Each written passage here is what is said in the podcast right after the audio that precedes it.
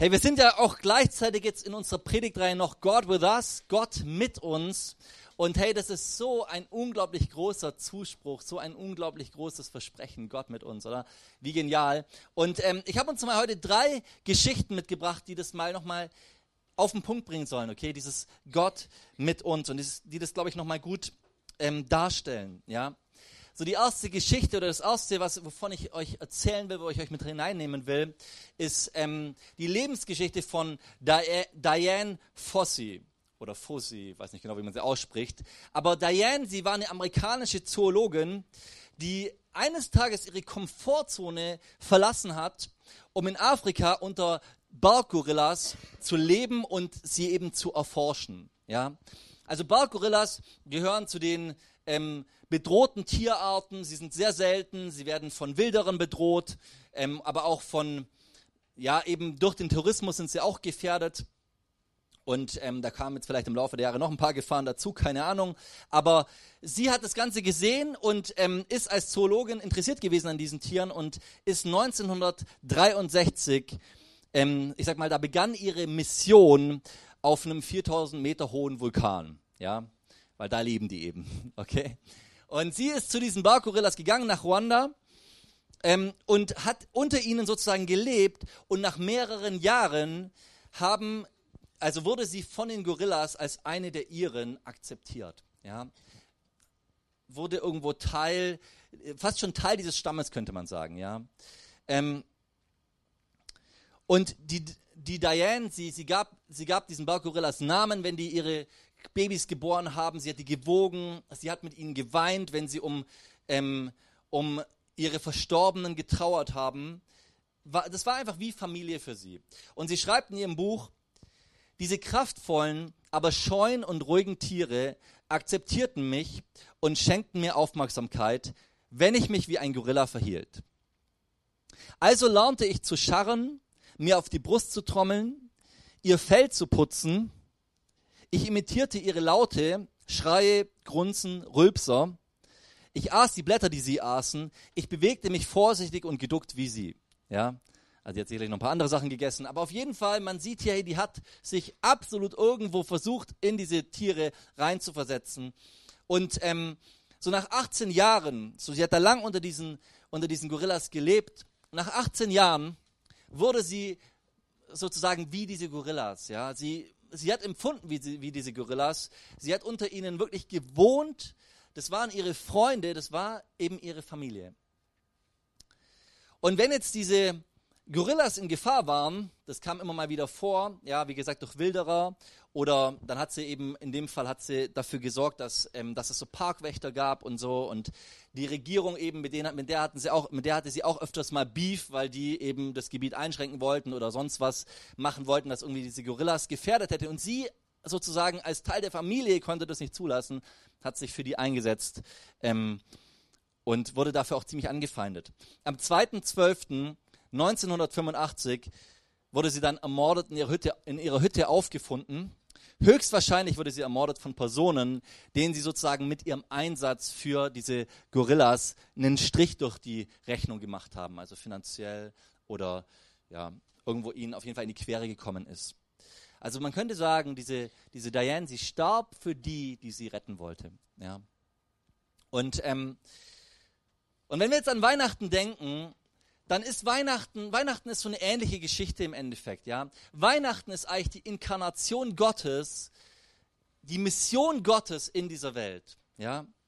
Also Weihnachten bedeutet, Gott wurde einer von uns, Gott wurde Mensch, um uns zu retten. Und um das zu tun, um uns zu retten, hat er seine Komfortzone verlassen. Weißt du, es hat nicht ausgereicht, dass er irgendwo weit weg war, sondern er musste irgendwo einer von uns werden. Er musste uns irgendwo imitieren, fast schon, kann man sagen. Ja? Und wurde eben einer von uns, hat unsere Sprache gelernt, also jetzt nicht Deutsch natürlich, aber ja, hat die Sprache seiner Zeit gelernt, hat die Kultur seiner Umgebung angenommen, also sogar noch mehr, ja, er wurde sogar als einer von, ihn, von, von uns geboren, ja. Also er, er wurde absolut Mensch, durch und durch könnte, konnte er sich mit uns identifizieren. Durch und durch wurde er wahrgenommen als Mensch. Ja, das hat ja auch seine Schattenseite irgendwo, gewisse Nachteile, ja. Aber er wurde von einer jungen Frau geboren. Er wurde in einer Krippe geboren.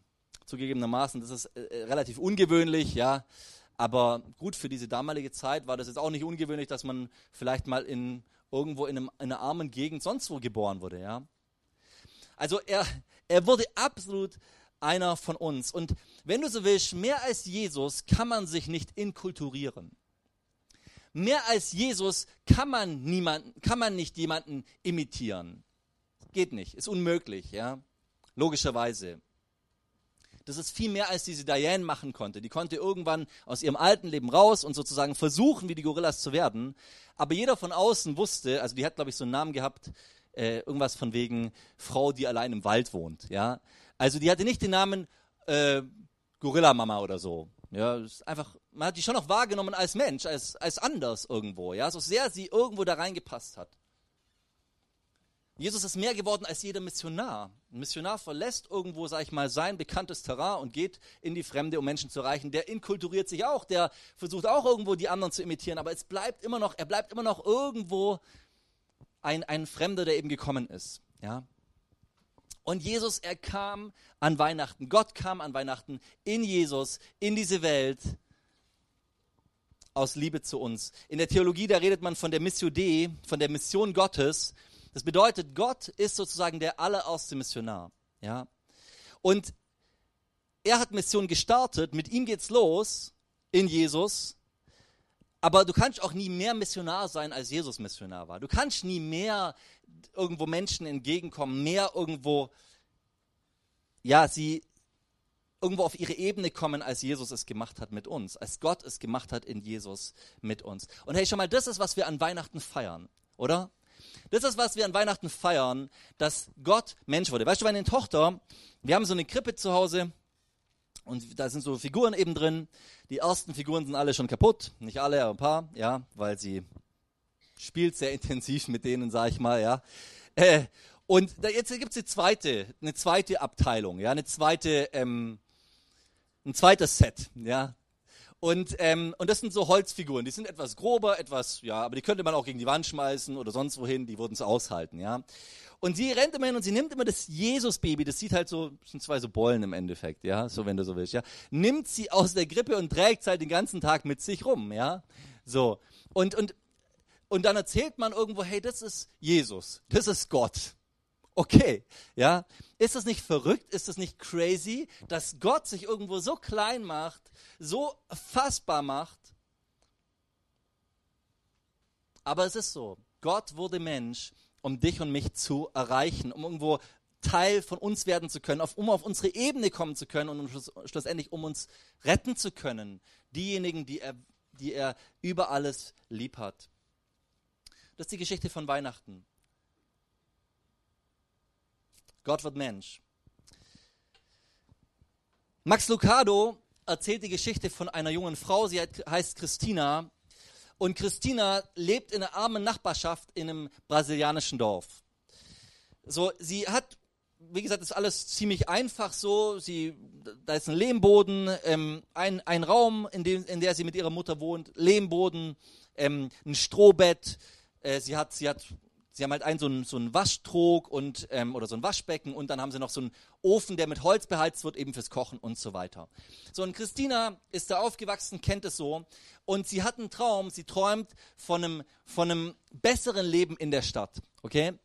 So in ihrem Kopf ist so, wenn ich in die, in die, in die Stadt gehe, ja, die nächste Stadt ist Rio, Rio de Janeiro, wenn ich da hingehe, dann werde ich äh, so ein richtig schönes Leben haben, dann werde ich alles haben, was ich mir eigentlich wünsche, ja. Und an einem Tag ähm, hinterlässt sie ihrer Mutter einen Abschiedsbrief, ein paar nette Worte nochmal draufgeschrieben und sagt, hey Mama, ich bin weg, ja, ich, äh, ich will was anderes, ja. So, sie haut ab, geht nach Rio de Janeiro. Die Mutter findet den Brief, sie liest ihn und sie ist am Boden zerstört. Weil sie weiß ganz genau, was so einer mittellosen, aber attraktiven jungen Frau in so einer Stadt, die, wo sie auch keine Ahnung hat, was ihr wahrscheinlich bevorsteht, ja, was das für sie bedeutet. Und was macht sie? Sie packt also ihre Sachen, alles, was sie irgendwo so braucht, eben packt es zusammen und zieht los, um ihre Tochter zu finden. So auf dem Weg zum Bus ist noch ein Fotoladen, an dem sie vorbeischaut, weil sie, sie will mit dem Geld, das sie irgendwo halt erübrigen kann, so viel Fotos wie möglich machen von sich selber, ja, ähm, und die mitnehmen. Und sie macht, geht eben dahin, macht so Fotos von sich, Schwarz-Weiß-Bilder, ja, kleine Fotos. Und dann nimmt sie den Bus und fährt nach Rio de Janeiro. So, diese Mutter, Maria heißt sie, sie wusste, ähm, Christina hat keine Chance, irgendwie Geld zu verdienen. Ja? Ein junges Mädchen hat jetzt noch nicht irgendwie sonst was gelernt. Ähm, also das wird schief gehen, ja. Und gleichzeitig wird sie zu stolz sein, um einfach so zurückzukommen. Und die, die Mutter weiß, wenn, wenn die irgendwann richtig Hunger hat, wenn, der, wenn sie irgendwann am Punkt ist, wo sie irgendwas richtig braucht, dann ist sie zu allem, wie jeder andere Mensch eben auch, zu allem im Endeffekt fähig, um an dieses Geld zu kommen. Und, und man tut im Grunde dann am Schluss alles dafür. Und so zieht die Mutter los und sie durchzieht die Nachtclubs, klappert die alle ab, die Bars, die Hotels, ähm, jeden Ort, an den irgendwelche Streetworker gehen würden oder an dem irgendwelche Prostituierten rumhängen. Und überall, wo sie hinkommt, hinterlässt sie eines ihrer Fotos, eines ihrer Bilder. So an irgendeinem Badezimmerspiegel, in irgendeiner Toilette, die da äh, in, so einem, in so einer Gegend ist oder die in irgendeiner Bar ist, hinterlässt sie so einen Zettel. An, den schwarzen, an irgendwelchen schwarzen Brettern in Hotels hinterlässt sie so einen Zettel. In Telefonzellen befestigt sie so einen Zettel also nicht so ein Zettel, so ein Bild, so ein Foto von sich. Und auf jedes Bild schreibt sie hinten drauf einen Satz. So und so zieht sie durch die verschiedenen Bars, klappert alles ab, wo sie irgendwo sich vorstellen konnte, wo vielleicht jemand wie ihre Tochter, die in so einer Situation war, landen könnte. Ja. Nach nicht allzu langer Zeit geht ihr eben das Geld aus und sie beschließt mit, mit schwerem Herzen, hey, ich, ich, ja, ich fahre jetzt zurück in mein Dorf eben. Sie nimmt den Bus, und sie hofft innerlich, dass ihre Tochter irgendwo diese Fotos findet, ja. So einige Wochen später, Christina geht die Hoteltreppe runter von dem Zimmer, aus dem sie aus, kommt aus dem Zimmer raus, geht die Treppe runter. Sie ist müde, ihre Träume sind zerplatzt und sie hat in den letzten, in den letzten Tagen und Monaten so viel Schlimmes, so viel Schreckliches gesehen, ähm, was sie sich gar nicht hätte vorstellen können. Und sie hat sich tausendmal gewünscht, ähm, eben nicht mehr in irgendeinem Hotelbett aufzuwachen, neben sonst wem, sondern in, wieder in ihrem alten Strohbett zu schlafen und zu sein. Aber für sie gab es jetzt kein Zurück mehr. Die, das war für sie so weit weg alles plötzlich, so eine andere Welt, wo sie herkam. Für sie gab es kein Zurück mehr. So als sie die Treppe unten angekommen ist, fällt ihr Blick auf diesen Spiegel, der da hängt in der Lobby und auf so das kleine Foto und sie schaut das an und denkt sich, Moment mal, ich kenne doch die Frau. Sie schaut genauer hin und zu ihrer großen Überraschung hängt da ein Bild von ihrer Mutter, ja. Sie fällt aus allen Wolken. Woher kommt dieses Bild? Sie kann es nicht glauben. Und sie nimmt dieses Bild, schaut sich's an und sie dreht dieses Bild um. Und hinten drauf auf diesem Bild, da steht, egal was du getan hast, egal zu was du geworden bist, es ist nicht wichtig für mich, komm nach Hause. Egal, was du getan hast, egal zu was du geworden bist, es ist nicht wichtig für mich. Komm nach Hause. Und die Christina, sie dreht um und sie geht nach Hause. Weißt du, die Bibel redet davon, dass Jesus das Ebenbild Gottes ist. Die Bibel redet davon, dass wenn wir Jesus sehen, dass wir eigentlich damit Gott sehen. Dass in Jesus Gott sich sichtbar gemacht hat für uns, sich greifbar gemacht hat für, für uns, sich anfassbar gemacht hat irgendwo. Und wenn wir Jesus anschauen und das, was er getan hat, anschauen, dann sehen wir seine unglaublich große Liebe. Hey, er kommt in diese Welt, er verlässt seine Komfortzone, er kommt in diese Welt. Er erniedrigt sich von Gott zum kleinen Menschen. Jemand hat mal gesagt, das ist so, wie wenn Bill Gates ähm, plötzlich in einen Mist, auf einen Misthaufen zieht.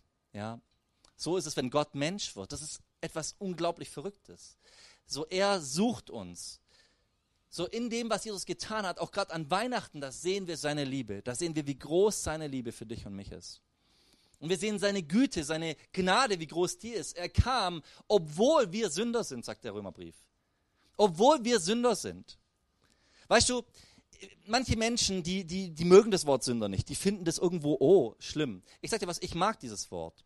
Weil ich sag dir, ich glaube, wenn, wenn, wenn, wenn, wenn wir so voll gut wären, okay, voll gut vor dran, Gott dranstehen würden, und dann kommt er und rettet uns, dann könnten wir immer sagen, ja, er rettet uns doch, weil wir halt so toll sind. Ja, er rettet uns, weil wir so viel Gutes gemacht haben oder so. Nein, aber Jesus betont, er kommt in eine Welt der Sünde. Er kommt in eine Welt, wo eben nichts, nicht alles läuft, wo vieles im Argen liegt, wo Menschen sich abgewendet haben von ihm. Und trotzdem kommt er. Und ich sage, was das gibt uns Wert. Dass er kam, obwohl wir Sünder sind. Dass er kam, obwohl wir ihm nichts zu bringen haben. Weil, er von, weil, weil wir seine, seine Gedanken sind, seine Idee sind, seine, sein, diejenigen sind, mit denen, er, mit denen er sein will.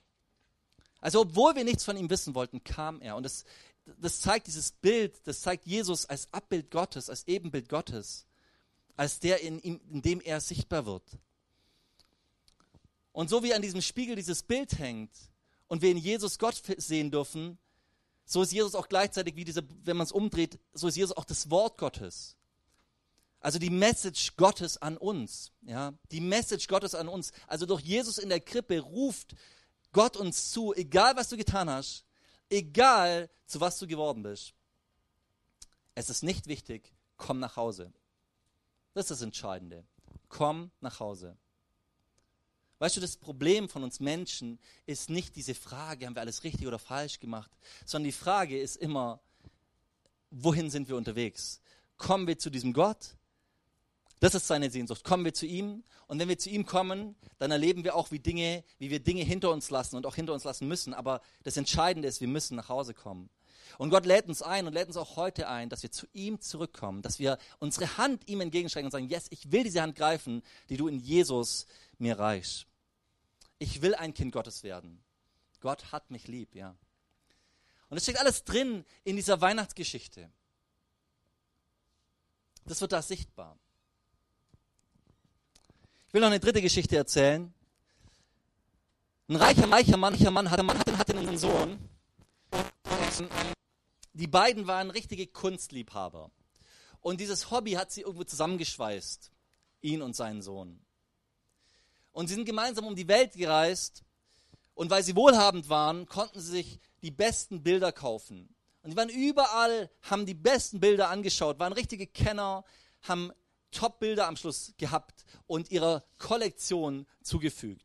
Und am Schluss waren in ihrer Kollektion die krassesten Bilder von Monet, von Picasso, von Van Gogh, von allen möglichen großen Künstlern. Das war eine unglaublich bedeutende Sammlung. Und dieser Mann, er war ein Witwer, aber dadurch, dass er so verbunden war über diese Kunst mit seinem Sohn, über das Ganze, dadurch hat es irgendwo diese Lücke ausgefüllt, die vielleicht diese ganze Situation in ihm aus, also dadurch war er, hatte er eben seine Familie bei sich. Und diese Kunst, also Kunst war ein Band, das sie irgendwo zusammengehalten hat. Irgendwann ist aber der Krieg ausgebrochen. Und der Sohn wurde eingezogen und kam sonst wohin. Und sein Vater hat gewartet auf diesen Sohn, ja. Ab und zu kam mal Post aber schlussendlich hat er Tag für Tag gewartet, gebetet, gehofft, dass sein Sohn zurückkommt, dass alles gut klappt, dass es ihm gut geht und so weiter. Im Herbst kommt dann ein Telegramm. Der Sohn war gestorben. Und er war dabei gestorben, als er versucht hat, den letzten Kameraden oder ne, einen Kameraden von sich äh, rauszuholen. Und bei dem Versuch wurde er eben getötet. Und dieser alte Mann, er war am Boden zerstört. Sein Leben war für ihn gefühlt vorbei. Ja, er war einsam, er war allein und er hatte Angst vor den nächsten Feierlichkeiten, vor den nächsten Weihnachtstagen, weil allein Weihnachten, das war für ihn eine Vorstellung, die fand er schrecklich. So, er bangt dahin auf diese Tage und so ähm, am ersten Tag von Weihnachten, da klopft an seine Tür und draußen steht ein Soldat und dieser Soldat, er er ist ein Freund des, ähm, und stellt sich auch so vor, als ein Freund seines Sohnes, seines verstorbenen Sohnes. Und sie unterhalten sich und dieser Mann sagt, hey, ich bin ebenfalls Künstler und über diese Schiene haben wir uns so richtig gut kennengelernt, so richtig gut angefreundet. Und ich habe ihnen einfach als, als Erinnerung so, habe ich ihnen ähm, was mitgebracht. Und er überreicht dem Vater so ein Paket, der Vater packt es aus und in diesem Paket ist ein Bild gemalt eben von diesem Freund von seinem Sohn, ein Bild gemalt, von, also was den Sohn zeigt. Ja? Also ein Bild von diesem Sohn. Und dieses Bild, das ist kein Meisterstück, aber für den Vater ist es das allerschönste Bild so. Ja? Und er, er schaut sich so seine Wohnzimmerwand an, wo all diese großen, teuren Bilder hängen. Und er tut so einige von denen einfach zur Seite, so die teuersten Bilder tut er sie zur Seite und hängt so richtig schön in die Mitte das Bild von seinem Sohn. Und in den nächsten, in den nächsten Monaten, da kommen immer wieder Briefe an, Menschen, die so, so Mitleidsbekundungen, Menschen, die irgendwo sorry sagen oder auch die so ihre Erlebnisse mit dem Sohn erzählen, was sie, was sie erlebt haben mit ihm. Und immer wenn er diese Briefe liest, schaut er sich dieses Bild an von seinem Sohn und dieses Bild wird immer schöner, es wird immer irgendwo nochmal intensiver und kostbarer so in seinen Augen. Ja? Und er liebt dieses Bild und dieses Bild gibt ihm neue Kraft, neue, neue Power und, und ja. Und irgendwann kommt der Frühling und äh, dieser Mann wird krank ist schon älter eben, wird krank und er stirbt. Und jetzt ist die Frage, was passiert denn mit seinem, mit seinem Erlass? Was, was wird damit gemacht? Er hat keine Erben, gut, das Ganze wird versteigert. Ja. Und die Kunstwelt, sie ist richtig ähm, in Euphorie, ja, da wird dir so eine krasse Kollektion versteigert, was für eine Chance und alle, die irgendwo einflussreich sind oder die irgendwie was von Kunst verstehen oder irgendwie was auf sich halten, die kommen zu dieser Auktion. Das Haus ist voll bis zum letzten Platz und alle sind gespannt und warten auf dieses Bild oder auf diese Bilder, die jetzt kommen eben. Und entsprechend dem Wunsch des Vaters startet der Auktionär mit dem Bild des Sohnes. Ja, so, er zeigt dieses Bild und Leute, bietet mal. Und die Leute schauen sich das Bild an und es wird still im Raum, weil jeder, keiner kennt dieses Bild, ja. Es ist in keinem Museumskatalog drin, es ist nicht sonst was, ja. Und keiner meldet sich, sondern alle sind ruhig. Und der Auktionär, der fragt nochmal. Wieder meldet sich niemand. Und die Ersten sagen schon, hey, wollen wir nicht mal mit dem anderen Bild anfangen? Dann können wir das irgendwo an, ans Ende hinhängen und so. Lasst uns doch mit dem anderen Bild starten. Und der Auktionär sagt, nein, das kann ich nicht machen. Das war eben der Wunsch des Vaters, dass das Bild vom Sohn das erste ist, das versteigert wird. Vorher geht gar nichts. Okay, gut. Dann meldet sich einer der Nachbarn. Einer der Nachbarn meldet sich von diesem Mann, von diesem Verstorbenen und sagt, hey, ich, ich bin eigentlich nur hier zum Zuschauen. Ja, ich wollte mal sehen, was, wie das hier so läuft, weil ich bin jetzt nicht reich, ja aber ähm, ich könnte 50 Dollar geben, ja.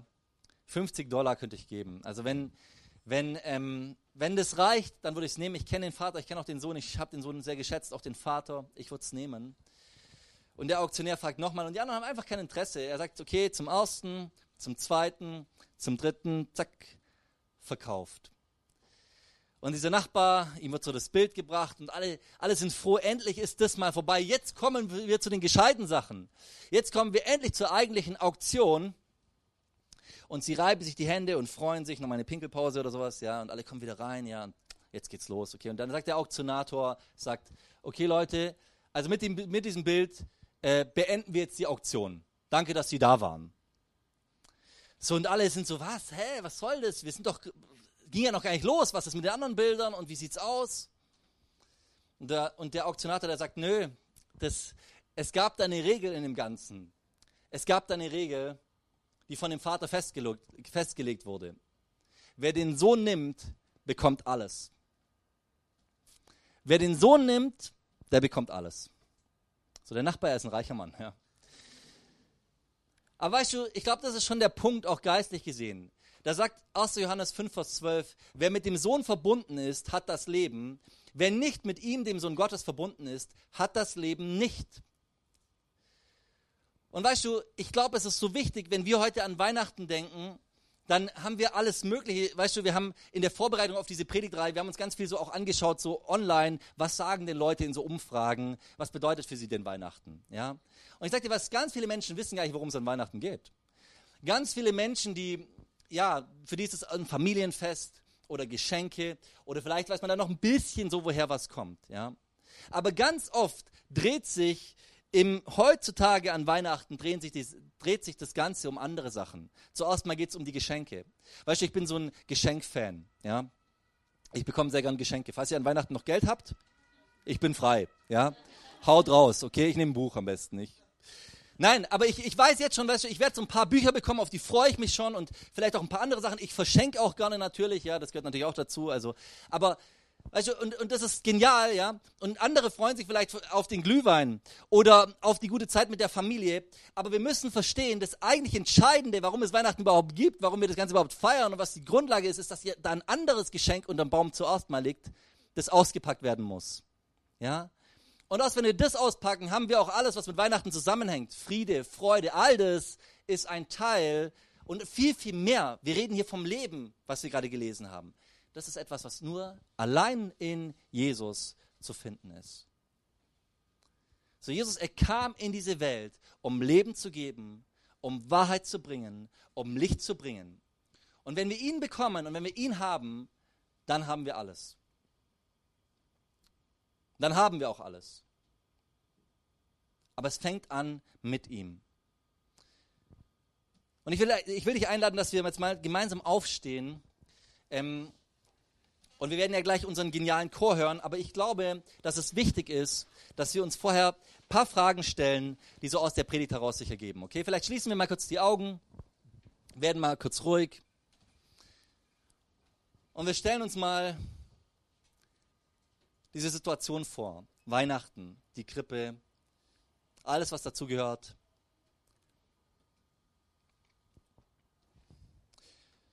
Und ich will einfach mal fragen in dem Ganzen, wenn du hier bist und du sagst, hey, ich, ich feiere Weihnachten, aber was ich nicht feiere oder beziehungsweise nicht im Fokus habe, ist Jesus. So, ich, ich habe alles Mögliche mit drin, aber ich habe noch nie bewusst Jesus mein Leben gegeben. Ich habe noch nie bewu bewusst gesagt, Jesus, du sollst der Chef meines Lebens werden. Du sollst der sein, um den sich mein Leben dreht. Du sollst der sein, von dem, ich her, von dem her ich mein Leben definiere und lebe.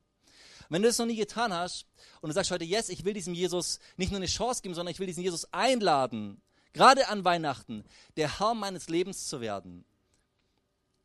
Ich will ihn einladen, die Nummer eins in meinem Leben zu werden. Dann darfst du dich mal kurz melden und damit Gott einfach so ein Zeichen geben und sagen, hier bin ich. Wenn du hier bist und du hast noch nie eine Entscheidung für Jesus getroffen, dann darfst du dich jetzt mal kurz melden und ich würde gerne für dich beten. Gibt es hier jemanden?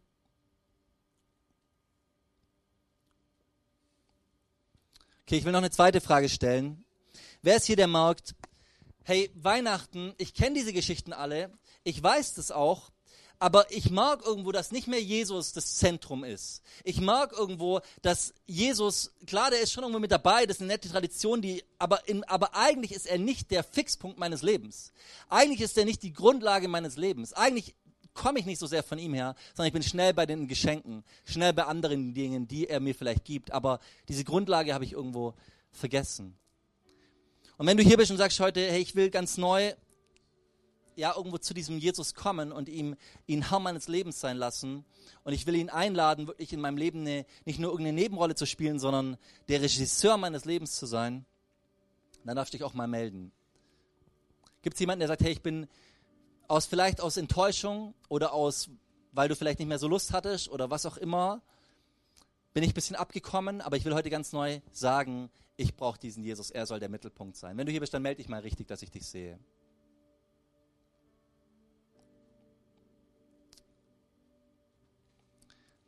Halleluja, Jesus. Wir danken dir, dass wir zu dir kommen dürfen als deine Kinder. Du kennst uns, du hast uns lieb und du willst mit uns deinen Weg gehen, Herr. Du hast alles gegeben und wir stehen vor dir mit leeren Händen. Und danke, dass du einziehen willst in unser Herz und dass du der Mittelpunkt sein willst. Wir beten, segne jeden einzelnen von uns. Lass uns Menschen sein, die so on fire sind für dich. Lass uns Menschen sein, die so verstanden haben, wer du bist die in dir ihr Leben festmachen, die auf dich setzen, die von dir her ihr Leben definieren, Herr. Gerade an Weihnachten, Herr, ich will beten, dass wirklich da Freude in unserem Herzen ist, Begeisterung, Leidenschaft, nicht so sehr wegen allem Möglichen, das auch, aber zuerst mal wegen dir, Herr. Zuerst mal, weil du so gut bist zu uns, Herr. Stell uns deine Größe und deine Herrlichkeit vor Augen. Amen. We'll be right